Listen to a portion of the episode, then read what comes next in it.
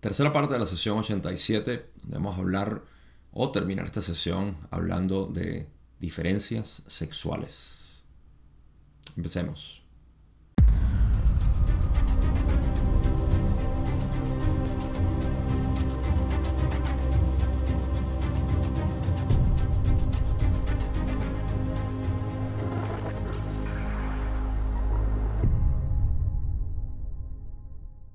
En el episodio pasado terminamos justamente en la pregunta que empezaba a introducir el tema de la sexualidad y esa última pregunta voy a recapitularla un poco simplemente para ponerla en, poner en contexto el resto de las preguntas que vamos a cubrir.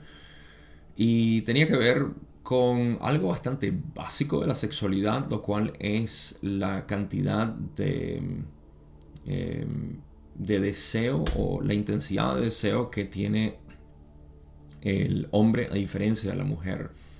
Y esto es en términos de deseo sexual. Y cómo el hombre llegaba a un pico de deseo sexual mucho más temprano en la, edad que la mujer. cubrimos todo eso explicando cómo eh, el hombre tiene una función distinta, digamos, que la mujer en términos de reproducción y cómo esa actividad de reproducción afecta lo que es el deseo hasta cierto punto y como la mujer necesita extenderlo un poco más. De nuevo, quiero mencionar que esto fue estrictamente desde un punto de vista primigenio en cuanto a reproducción.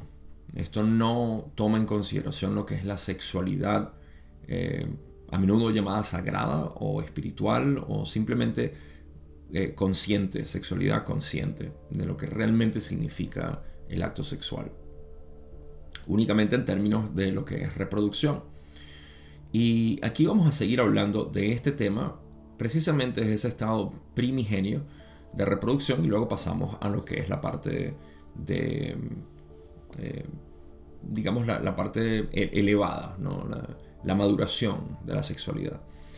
Así que vamos a ir directo a la primera pregunta, que luego hay que hacer esta pregunta y responde que tiene que ver con las distintas funciones y la, eh, la estructura básicamente del hombre y de la mujer en términos de lo que conlleva la mujer.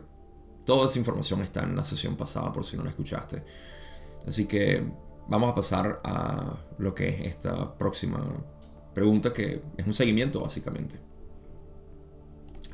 Aquí Don dice, adicionalmente a la, adicionalmente a la pregunta pasada, ¿por qué la proporción de orgasmos masculinos y femeninos es mayor en el lado masculino? Eh, muy buena pregunta y esto requiere un poco de contexto histórico. Ra dice, nos referimos ahora al cuerpo físico del rayo amarillo o, si se prefiere, al complejo corporal. A este nivel la distinción no es importante. El orgasmo masculino que motiva al espermatozoide a encontrarse con su óvulo es esencial para completar el deseo del rayo rojo de propagar la especie. El orgasmo femenino es innecesario. Una vez más, a medida que los complejos mente, cuerpo, espíritu comienzan a utilizar la transferencia de energía sexual para aprender, servir y glorificar al Creador infinito, la función del orgasmo femenino se vuelve más clara.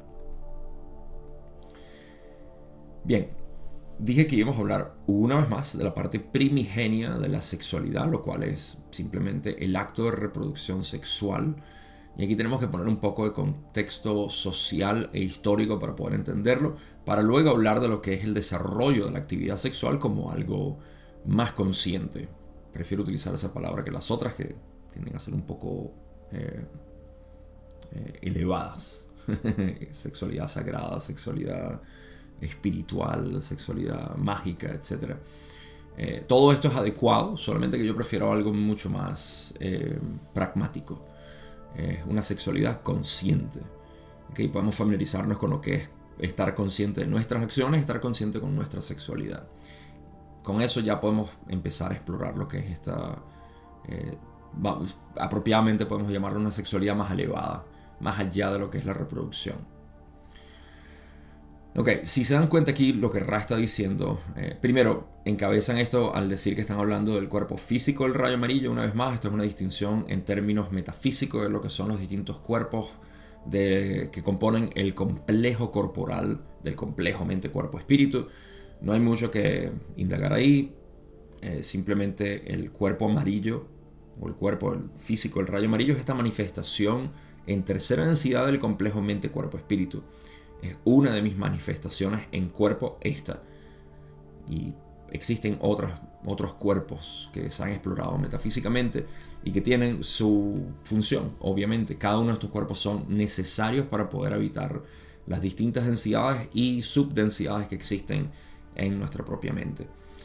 Pero no estamos hablando de eso, así que solamente quería hacer la distinción de que estamos hablando únicamente de este cuerpo físico eh,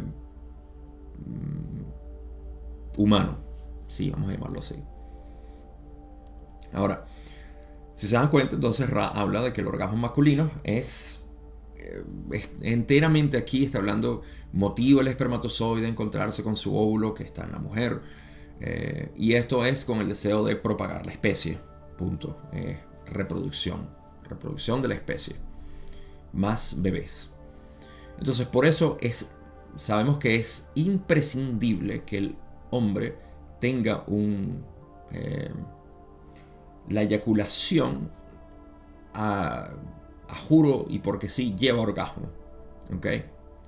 El orgasmo no requiere eyaculación. esto es distinto. Y voy a hablar de esto ahorita.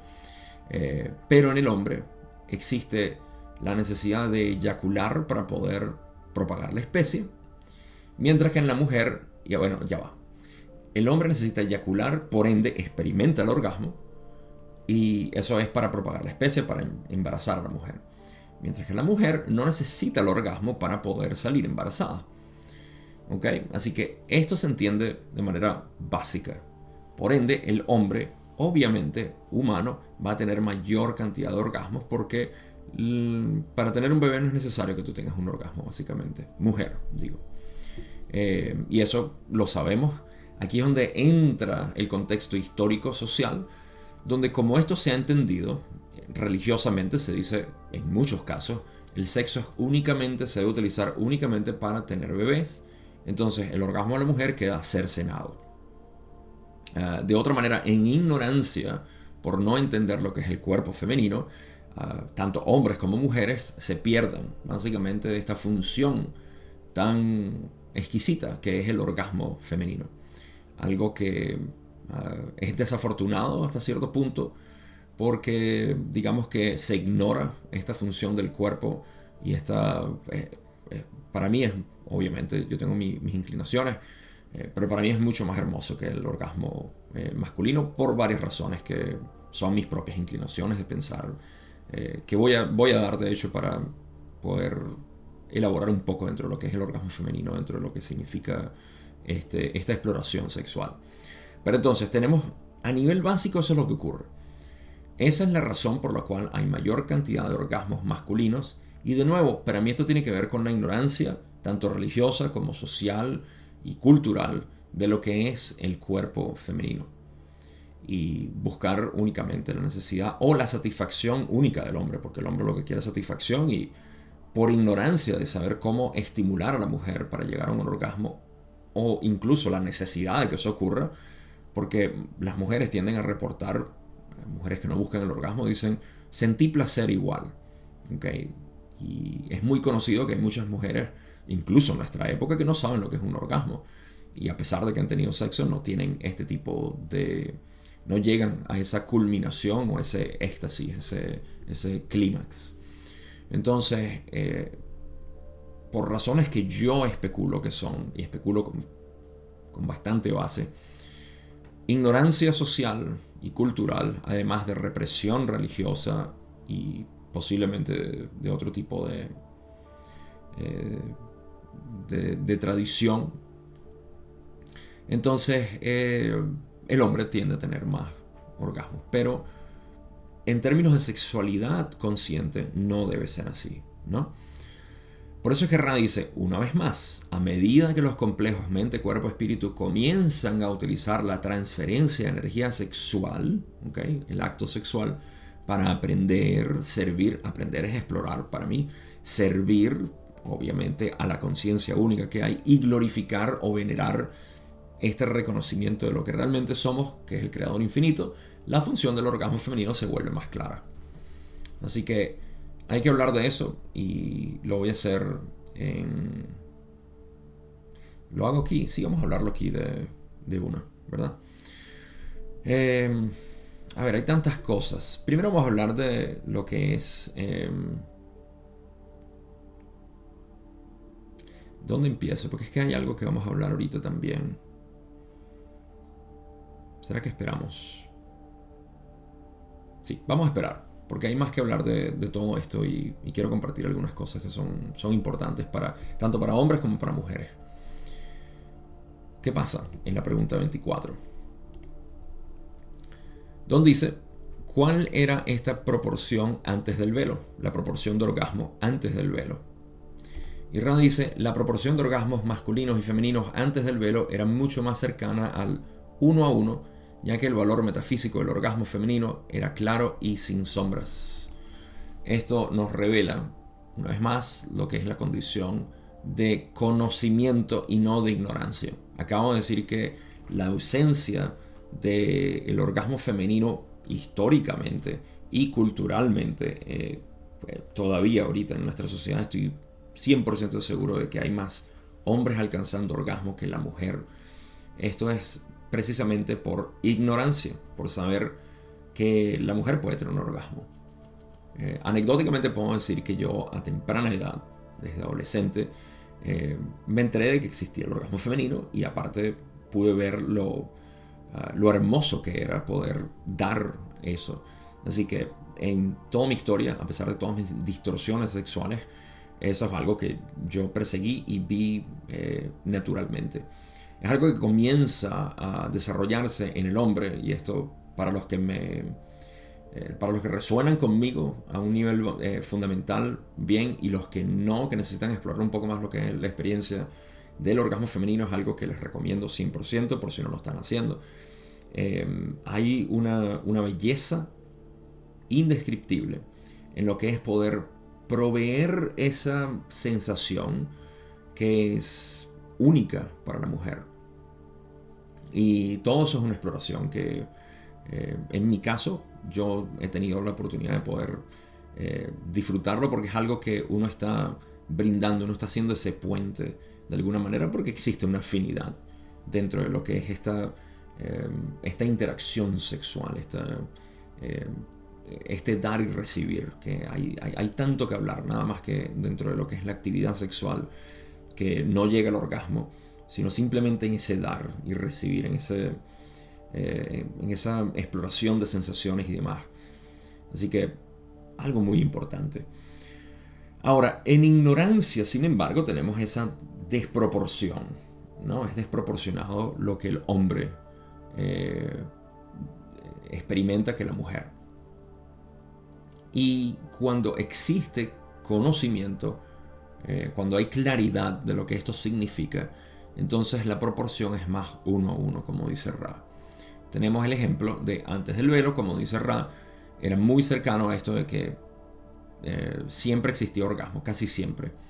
Eh, era proporcional, ¿no? Y esto es porque el valor metafísico del orgasmo femenino era claro y sin sombras.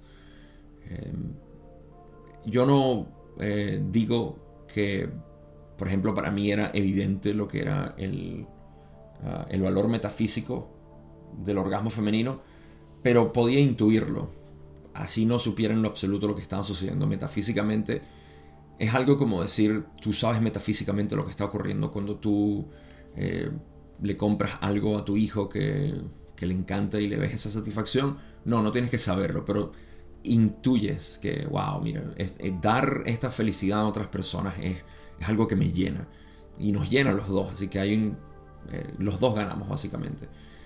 Así que no necesitamos conocer metafísicamente lo que está ocurriendo entre el puente de tiempo-espacio eh, a espacio-tiempo y todo esto.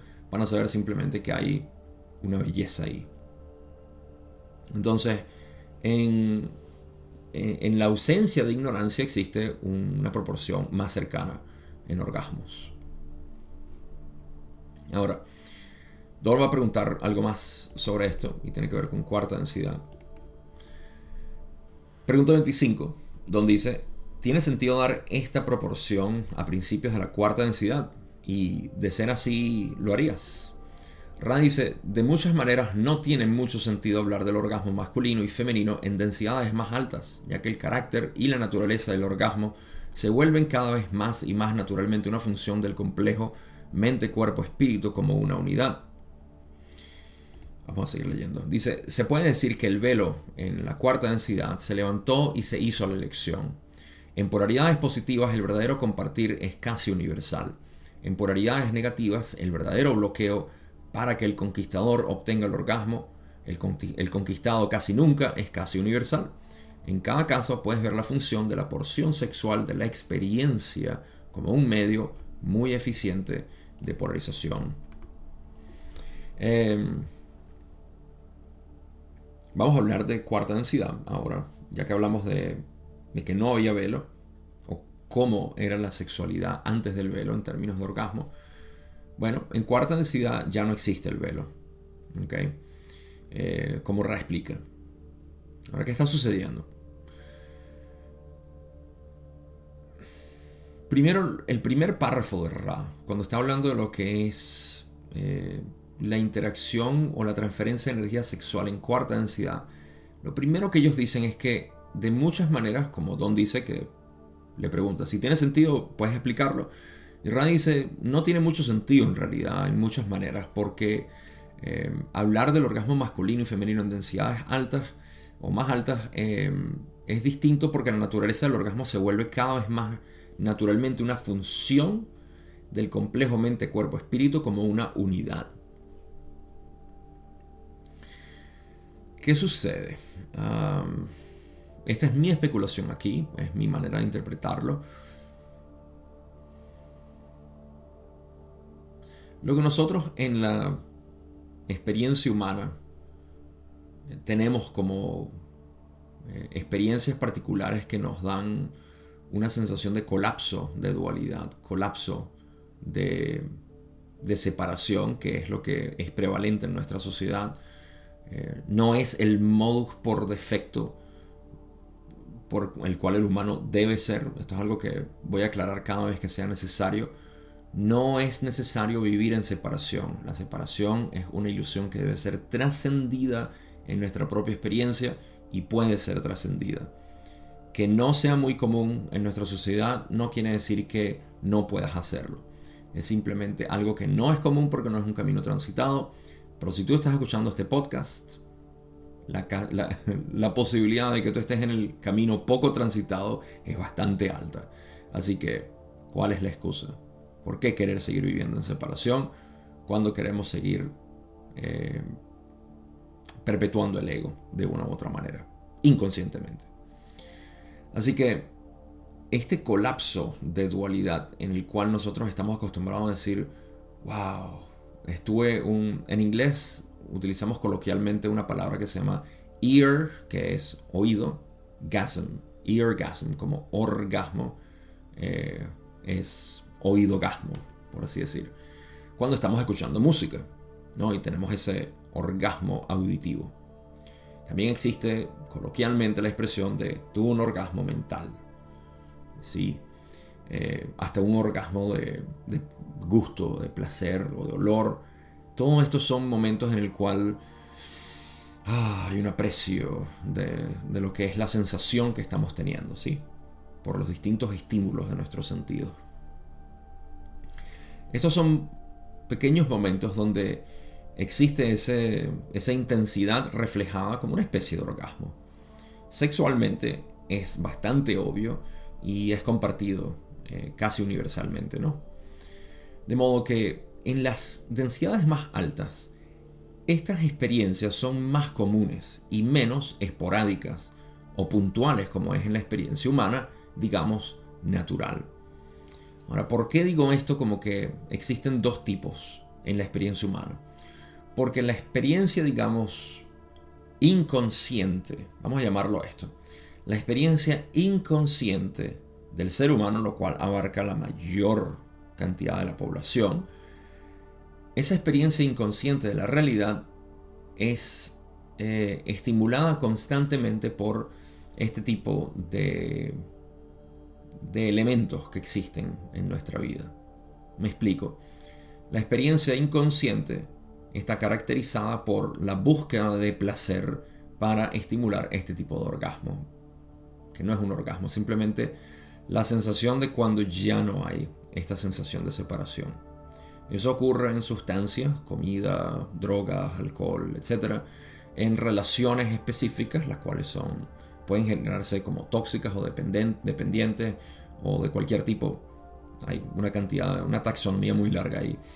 Eh, también puede ser en términos de actividades en las cuales entramos, como videojuegos o eh, ciertos programas que vemos, o sí, apegarse al teléfono, eh, o relaciones particulares con individuos, con animales, con todo tipo de relaciones, porque eso es lo que me brinda esta paz.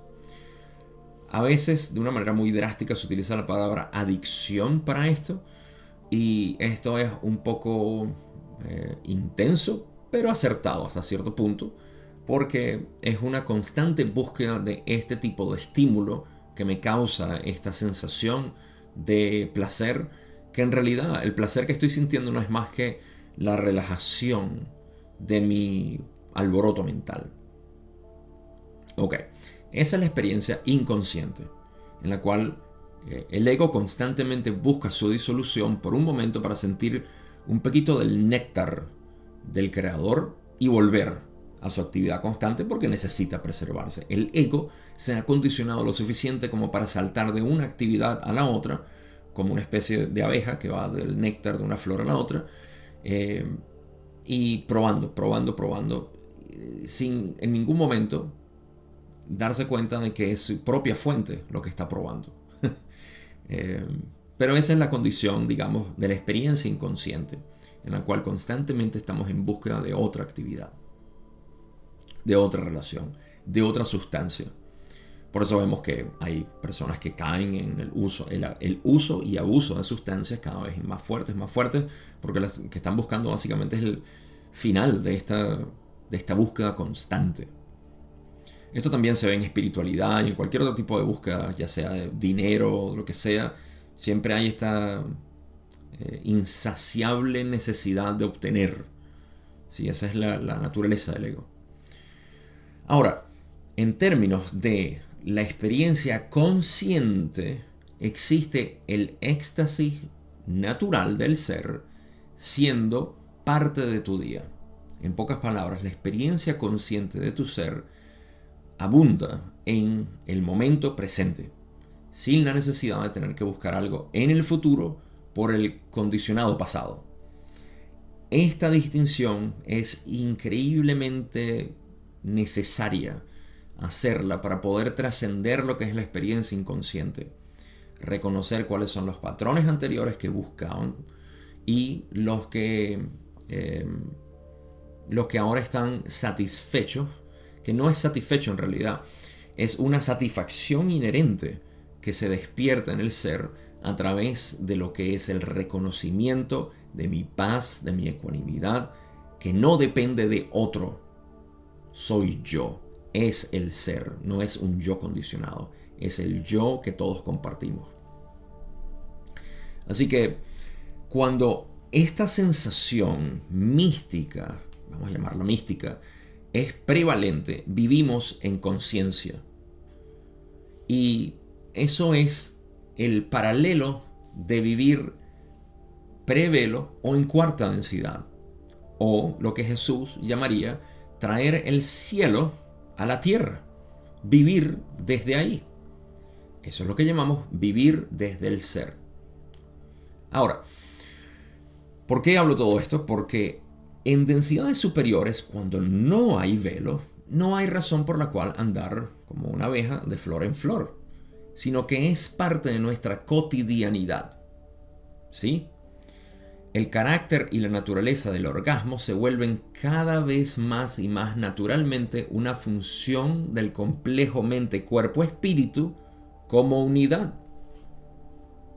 La sensación de separación es inexistente en cuarta densidad o fue inexistente antes del velo. Por ende, esa sensación de separación ya no juega un papel en lo que es la sensación orgásmica de ser, de existir. Ver esto es la trascendencia, el apoteosis, la dirección hacia Dios. Eso es lo que apoteosis quiere decir. Ah, ir hacia Dios, eh, eh, converger con la divinidad. Esa disolución de la separación es necesaria para poder vivir desde aquí. Repito, esto no es necesario para tener una experiencia humana, pero sí es necesario para poder trascender la experiencia humana. En otras palabras, no es necesario para continuar en el ciclo eh, repetitivo de tercera densidad o samsara, pero sí es necesario para salir de samsara o ascender a cuarta densidad. La disolución de la separación y el reconocimiento de tu ser juega un papel imprescindible en este momento porque es el conocimiento del creador en ti. Ahora, vamos a la otra parte de lo que dice Ra. Cuando dijeron que se puede decir que el velo en la cuarta densidad se levantó y se hizo la elección, estamos hablando de cuarta densidad. La experiencia en cuarta densidad, ¿cuál es la transferencia de energía sexual en cuarta densidad? Porque es distinto a lo que era la tercera densidad antes del velo. Distinto en el sentido de que lo que nosotros conocemos como eh, sensación de unidad en tercera densidad y sensación de unidad en cuarta densidad es distinto. Sin embargo, la elección que tomamos es lo que es prevalente. ¿Cuál es la elección en tercera densidad? Camino positivo, camino negativo. En polaridades positivas, Ra dice, el verdadero compartir es casi universal. Todos compartimos, todos, de alguna manera, eh, no dividimos lo que es nuestra sensación de eh, hombre, mujer, eh, yo te doy placer, yo recibo placer. No hay nada, simplemente hay una sensación de compartir total. Y como acabo de expresar, como no existe esta sensación de separación, no hay este velo, entonces es inevitable vivir en este estado de entrega absoluta, el uno con el otro.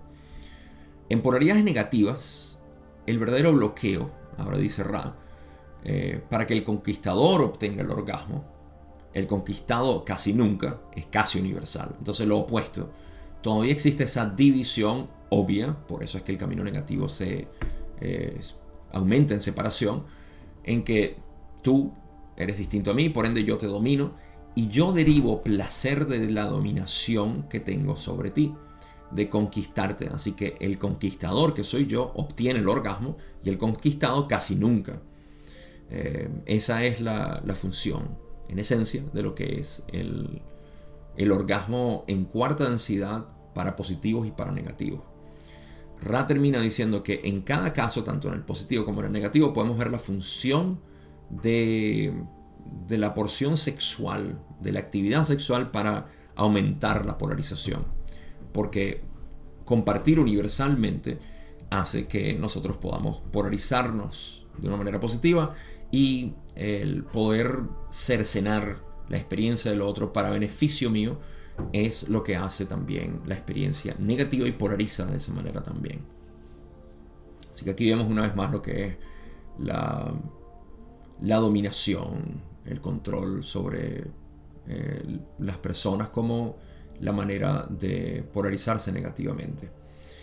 Ahora, em, quiero hablar aquí sobre lo que son las, eh, las experiencias sexuales del camino positivo y el camino negativo. En el camino positivo, en sexualidad humana, lo que queremos hacer es compartir nuestro ser.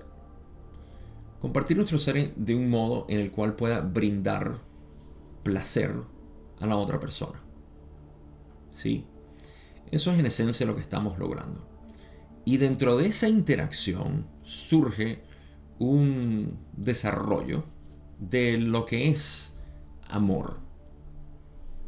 Amor siendo una aceptación total, una, em, una disolución de cualquier tipo de separación que pueda existir, mental sobre todo, dentro de lo que es eh, la experiencia de yo como un individuo y tú como otro individuo.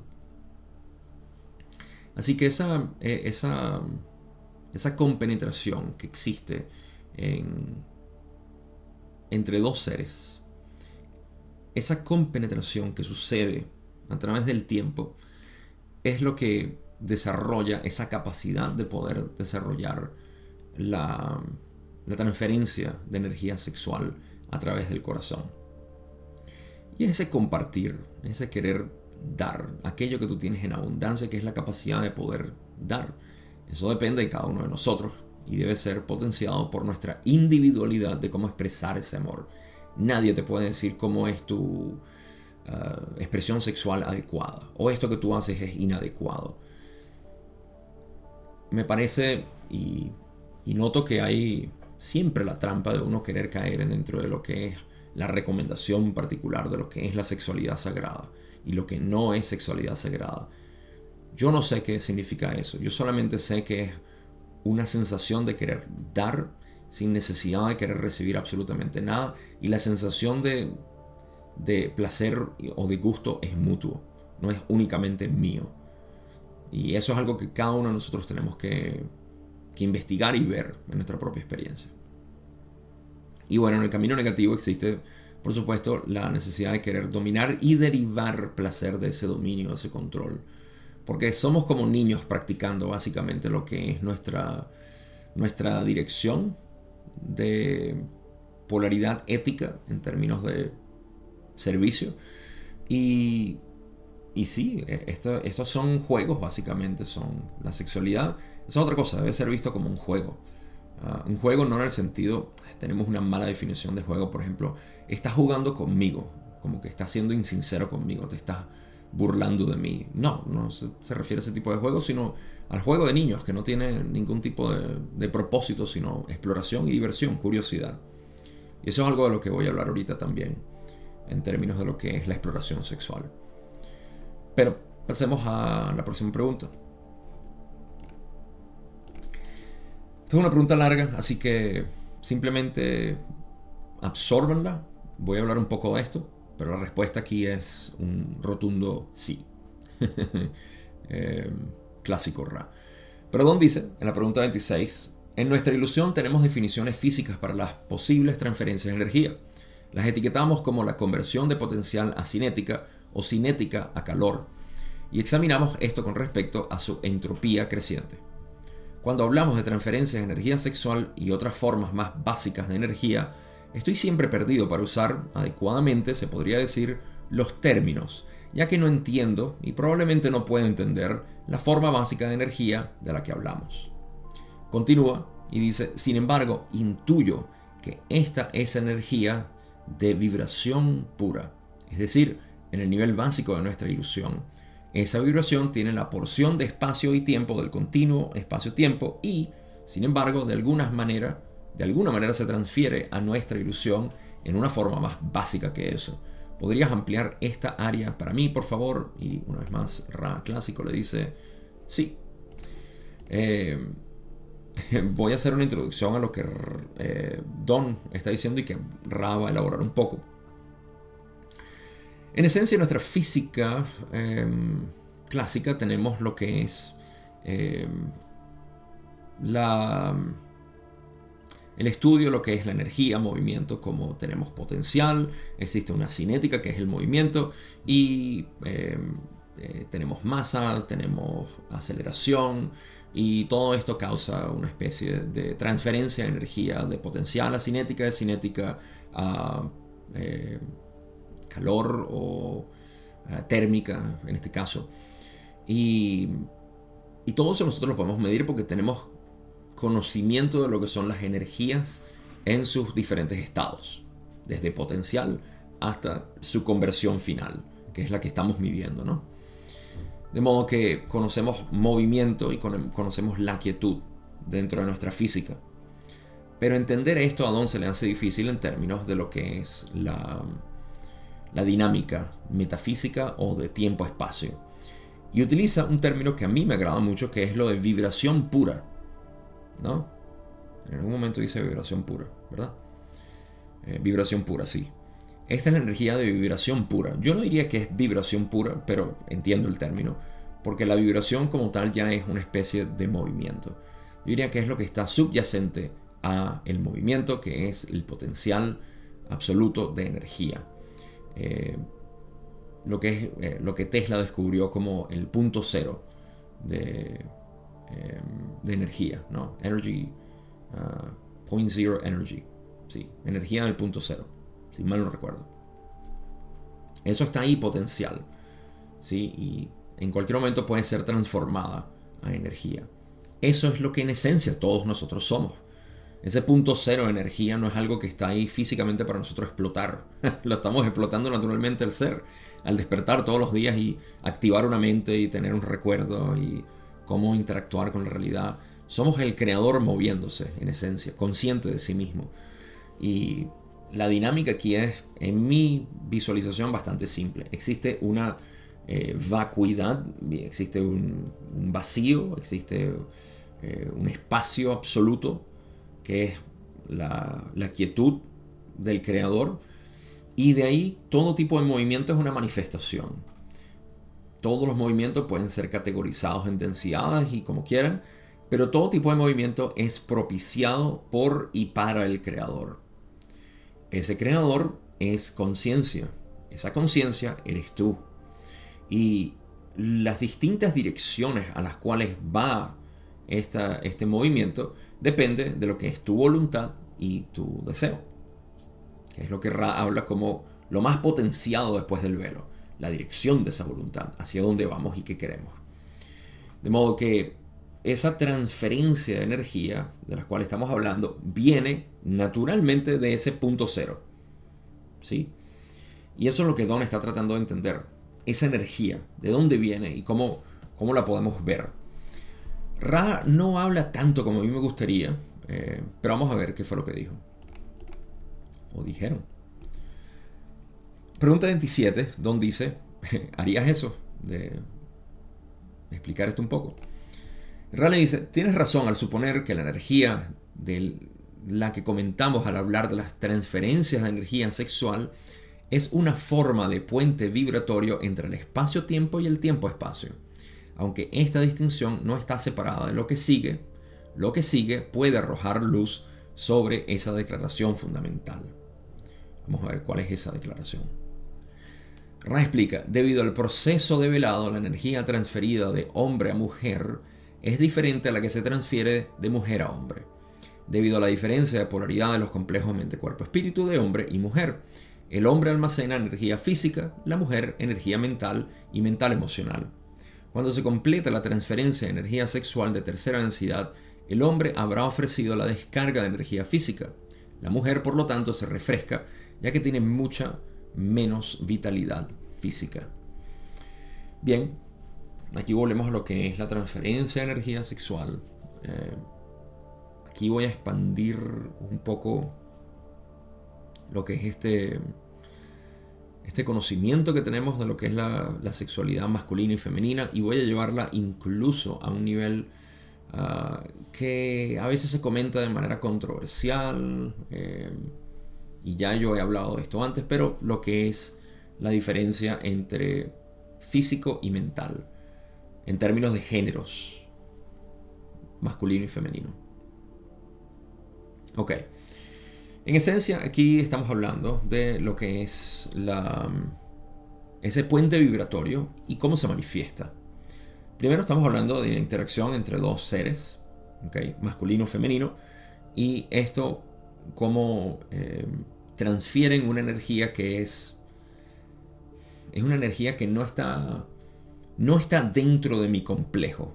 Es lo que yo traduzco, por así decir, en el sentido total de traducir del punto cero a la manifestación de espacio-tiempo.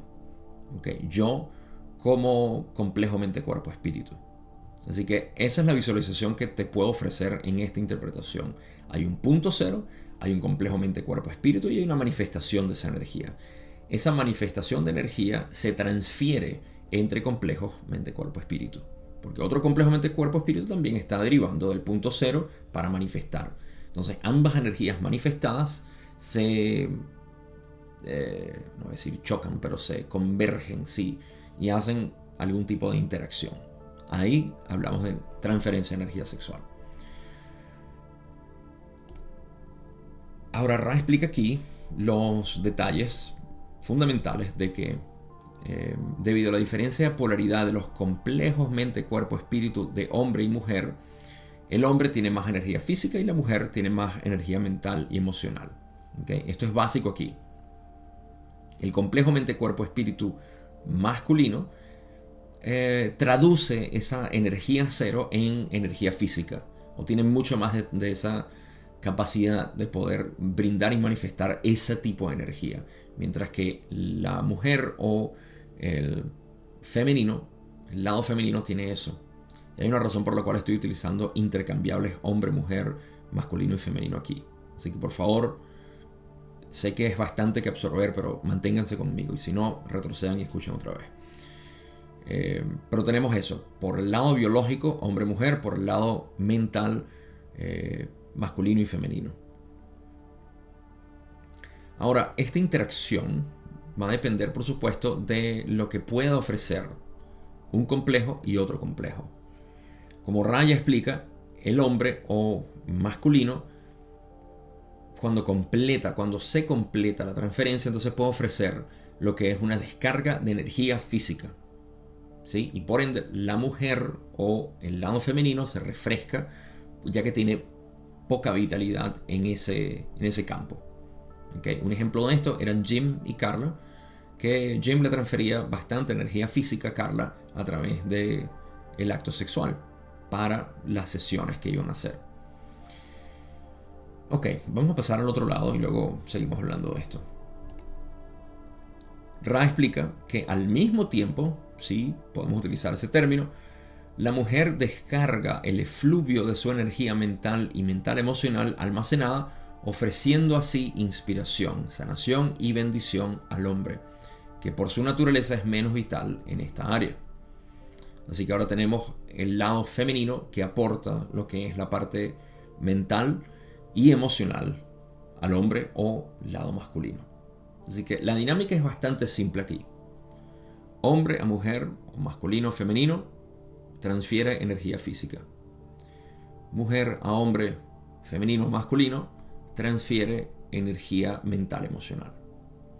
Perfecto, porque somos deficientes en alguna de esas dos, de una u otra manera. ¿Okay? Eh, tendemos a ser em, más deficientes en esas áreas. Ahora, vamos a hablar de diferentes cosas aquí, porque estamos hablando todavía de sexualidad antes de terminar esta sesión. Y lo primero que quiero mencionar es, en líneas de lo que estamos hablando, que existe una discrepancia o controversia en términos de cómo interpretar lo que Ra está diciendo aquí. Hemos visto en varias ocasiones, por ejemplo hablando del orgasmo masculino y femenino, que Ra se está refiriendo, o la conversación se está refiriendo, a la parte biológica del ser. La parte biológica siendo masculina, inevitablemente, sin importar cuál sea nuestra inclinación, género, identificación sexual y todo esto que em, sigue siendo un tema de debate en nuestra sociedad. Pero sin importar nada de eso, el organismo masculino tiene ciertos orgasmos y el organismo femenino tiene otro tipo de orgasmos, simplemente como estamos eh, cableados a hacer. Muy bien. Por otro lado está la parte mental, lo cual es la energía masculina y femenina que todos tenemos. Todos tenemos una energía, energía masculina y femenina, dependiendo de cuánto se manifieste eso. Entonces decimos esta persona es más masculina o es más femenina, sin importar el género biológico. Esto es algo que hemos hablado ad infinitum a este punto. Entonces, ¿qué tenemos? Tenemos géneros biológicos y también tenemos géneros mentales. ¿Cómo se distribuye esto? Es totalmente individual. La pregunta siempre está en términos de las transferencias de energía sexual. Cuando hay interacción entre dos eh, complejos mente, cuerpo, espíritu, ¿cuál es la relevancia en términos del género biológico? por un lado existe la interpretación de que el género biológico no importa para nada y toda la transferencia de energía sexual es apta entre mismo género o géneros distintos. O existe también la interpretación de que la transferencia de energía sexual es únicamente bajo la disparidad biológica, queriendo decir eh, heterosexualidad. O sea, hombre biológico, mujer biológica. Solamente ahí ocurre transferencia de energía sexual. Yo honestamente no sé ninguna de estas dos cuál es cierta. Y por lo que veo que Ra explica, me parece que hay una realidad detrás de ambas, queriendo decir que todo esto es para el debate entre parejas gay y parejas heterosexuales, homosexuales y heterosexuales. Porque entonces, si tenemos el género biológico del mismo, el mismo género biológico, entonces eso quiere decir que no podemos transferir energía sexual. Esto es incorrecto en base de lo que dice Ra, porque eh, Ra dice que incluso en parejas homosexuales existe la transferencia de energía de corazón. Así que ahí existe esa posibilidad. Ahora, no existe, no hay ningún tipo de, de distinción entonces entre géneros. A mí me parece que esto sigue siendo incorrecto porque hay una distinción muy básica y esencial, primordial, que es la reproducción. Únicamente podemos reproducirnos entre hombre y mujer, biológico. Así que existe una realidad de transferencia de energía sexual a través de la heterosexualidad. Estos son detalles indiscutibles de un lado y del otro. Así que en mi opinión, de una manera muy desinformada y muy ignorante, tengo que admitir, puedo decir que ambas tienen una realidad. Porque existe inevitablemente transferencia de energía sexual para ambos y de una manera muy distintiva. Así que para no elaborar tanto aquí, porque esto requiere eh, mucha discusión, preguntas y respuestas de todo tipo, lo importante es simplemente saber que subyacente a todo esto, la energía que se transfiere es la energía universal de compartir, de amor, de felicidad, de gusto, de placer, de, brindar en esencia ese néctar del creador al otro, de darle una prueba una, eh, darle a probar un poco del néctar que nosotros podemos ofrecerle. Así que por ese lado, yo me, y me confieso ignorante en mucho de lo que son estas dinámicas dentro del modelo de transferencia de energía sexual metafísica de un género a otro en términos mentales y biológicos, pero expongo que ambos tienen una realidad y debe ser considerado como tal. Muy bien. Dije que iba a hablar también un poco de lo que es la sexualidad. Eh, y, esto se refiere a lo que son los orgasmos masculinos y femeninos, lo cual hablé ahorita, hace poco. Quiero hablar de manera anecdótica que una de las razones por las cuales tenemos esta idea de que la eyaculación del hombre es, obviamente, el orgasmo y la eyaculación son uno, ah, no es cierto existe el orgasmo masculino sin la necesidad de eyaculación. La distinción es muy, pero muy sutil y debe ser explorada naturalmente por el hombre. Eh, se me olvida el nombre de... Lo tuve que haber buscado antes de grabar este video. Eh, lo tengo en la punta de la lengua, como decimos, pero hay un maestro daoísta chino eh, que habla de esto, moderno. Todavía está vivo, al menos no he escuchado que, me parece que, bueno, que los, asiáticos se ven tan jóvenes, pero puede tener 70, eh, 80 años. No, no, lo voy a buscar, pero hay un maestro que habla de esto. Esto es para los hombres o para las mujeres que quieran también hablar esto con sus parejas, asumiendo, suponiendo que sean heterosexuales, o bueno, que simplemente lo quieran compartir con sus allegados masculinos, hombres. La necesidad de eyaculación para tener un orgasmo no es real. En pocas palabras, existe la posibilidad de tener, de experimentar la sensación del orgasmo sin la necesidad de eyacular, pero es tan cercana en el organismo biológico masculino que tenemos esa asociación. Así que es algo que se puede explorar y lo recomiendo de verdad para todos los hombres que tengan esta afinidad de querer explorar su sexualidad. Lo pueden hacer ya sea con una pareja o solos. se puede explorar y es algo que, que requiere un poco, bastante práctica, diría yo, pero más que nada conciencia, conciencia del cuerpo, entender lo que está sucediendo. Eh, así que una distinción que me gustaría, quería hacer, sobre todo para los hombres que me están escuchando.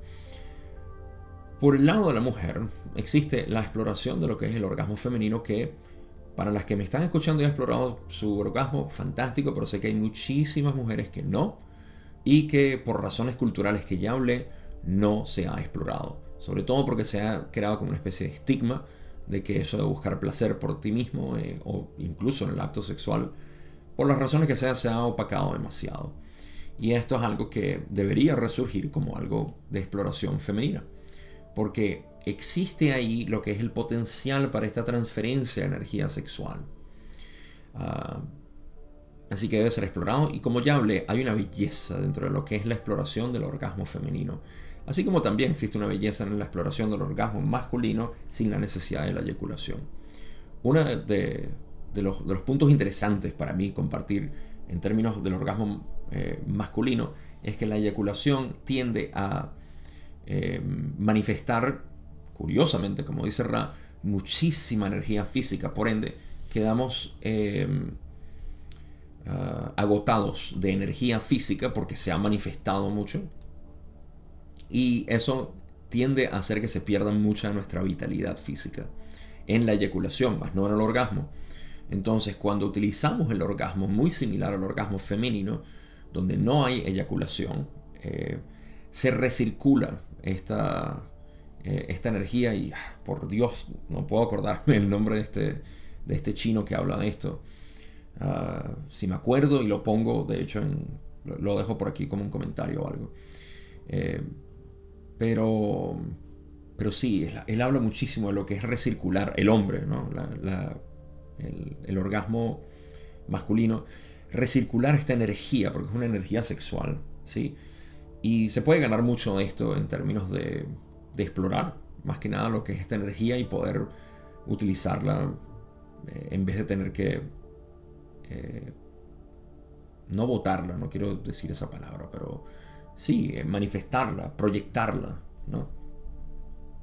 Entonces, hay, hay mucho que hablar ahí. Esas son dos cosas que quería mencionar en términos de lo que es el orgasmo masculino, el orgasmo femenino. Y bueno, explorar esto en términos de pareja ya es otra dimensión que, una vez más, recomendado 100%.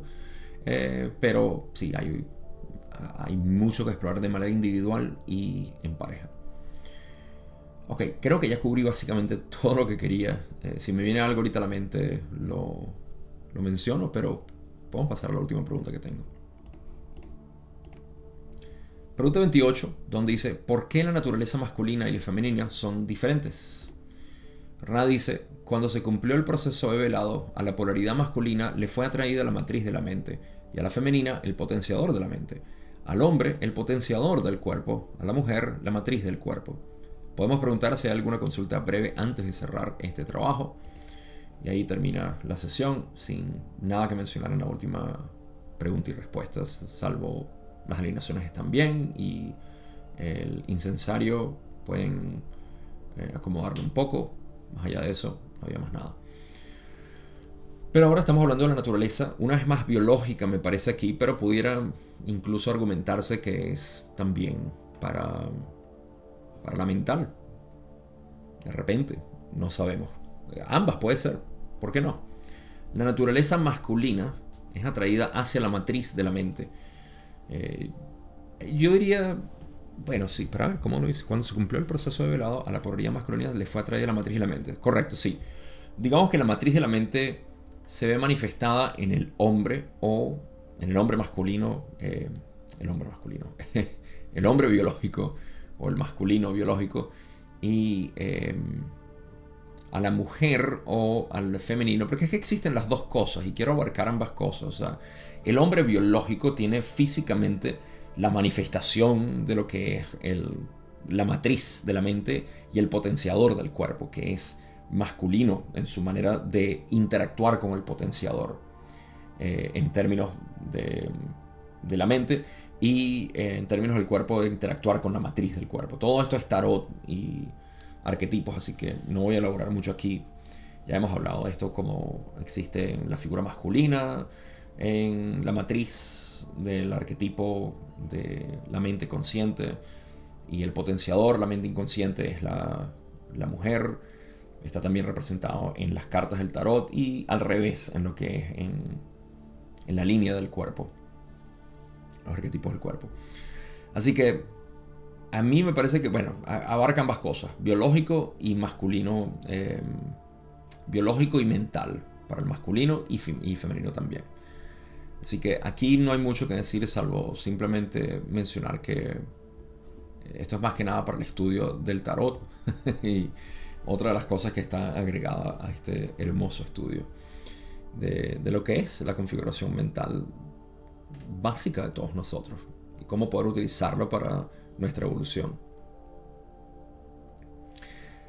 Conclusiones.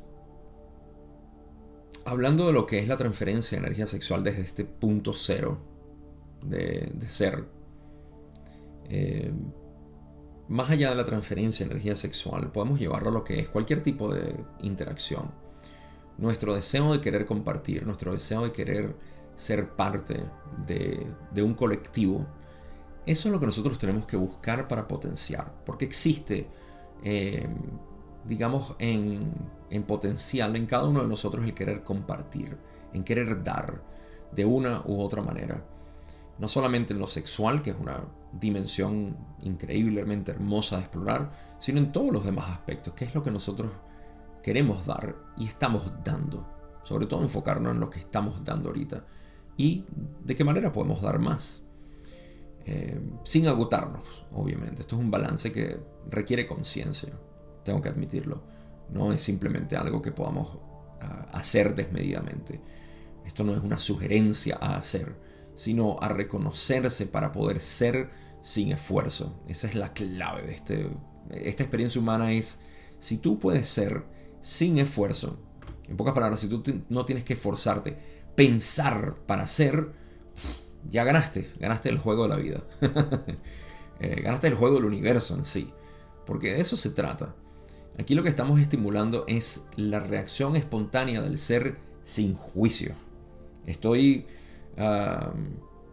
tan consciente de tantos juicios que existen de manera individual y colectiva que quiero admitir en este punto de lo que es el, material de Ra, como lo estoy cubriendo, que uno de los catalizadores más grandes que yo he tenido en este último año ha sido el hacerme consciente dentro de lo que es esta, vamos a llamarlo el camino espiritual, los círculos espirituales, espirituales las personas que hablan de esto. Eh, primero, mientras más me doy cuenta de mis propios autojuicios, de cómo me juzgo a mí mismo, me he dado cuenta, obviamente, de cómo esto sigue sucediendo de manera colectiva en estos mensajes transmitidos por personas que quieren hacer bien, pero dentro de su mensaje se mantiene siempre este, este temor y esta manera de enjuiciar a otros, de, eh, eh, se ha vuelto una farándula, esa es la palabra más adecuada que puedo encontrar, que de nuevo estoy hablando de mi catalizador, de cómo poder ver esto ah, como una manifestación más del creador pero lo sigo viendo como una... Es una lástima, es lo que siento. Es, desafortunado para mí en este momento ver que existe tanta, eh, tanto deseo de querer juzgar el camino del otro, de querer juzgar la vida de otras personas, de querer juzgar lo que es eh, el desvío de las otras personas y la caída de estas personas. Y todo esto eh, ha sido inevitable que por diferentes razones esto llegue a mí. Y, es una especie de congoja como hermanos y hermanas de la aflicción eh, que, siento el hecho de que se manifieste de una manera tan desafortunada lo que es el camino espiritual y querer enfocarse entonces en los ah, en vamos a decir en las imperfecciones esa es la palabra que Ra utiliza aquí las aparentes imperfecciones de las personas eso es algo que a mí todavía no me termina de caber en la conciencia, que es algo que necesita ser aceptado de mi parte y lo admito, pero no entiendo en realidad cómo puede existir tanto juicio dentro de lo que es un camino espiritual, un deseo de querer compartir algo tan hermoso como es esto de vivir, de simplemente ser. Y ver que hay tanta, pero tanto, tanto énfasis en, eh, en las imperfecciones de los demás. Y mira cómo esta persona fue imperfecta en su vida. Y mira lo que le pasó al final de su vida. Ten cuidado con esto y aquello. Ah, eso sigue revoloteando mi mente. Y dentro de lo posible, desde que yo comencé este canal, mi idea siempre ha sido evitar ese agujero de conejo que no es más que una farándula espiritual y mental hacia lo que es la decadencia de las personas. Inevitablemente todos tenemos imperfecciones. Ralas dice aparentes imperfecciones. Nuestro balance es realmente lo que queremos encontrar dentro de nuestras aparentes imperfecciones. Y si no lo vemos en nosotros, no lo podemos ver en otras personas. Así que quizá eso es lo que hace falta en general. Eh, y quería, quería mencionar eso ahí como una divulgación final dentro de esta conclusión. Noten ustedes entre ustedes mismos cuáles son esos juicios constantes y temores que existen, sensibilidad de temores hacia lo que son estas advertencias constantes que existen dentro del camino espiritual. No tengo más nada que decir, sino, de verdad, sigan su camino interno. Cada uno de nosotros tenemos un camino interno independiente, pero todos los caminos internos llevan a la misma singularidad.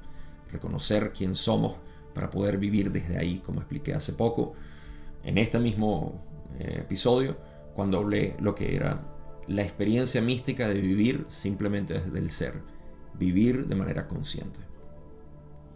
Cuídense mucho. No tengo más nada que decirles, sino la sesión 88 no tengo ni idea de lo que habla. tengo tiempo que no las leo. Así que mejor lo dejamos así a lo desconocido. Vamos a ver qué nos encontramos. Y aquí es donde les deseo que estén bien y que nos vemos simplemente en la sesión 88, primera parte.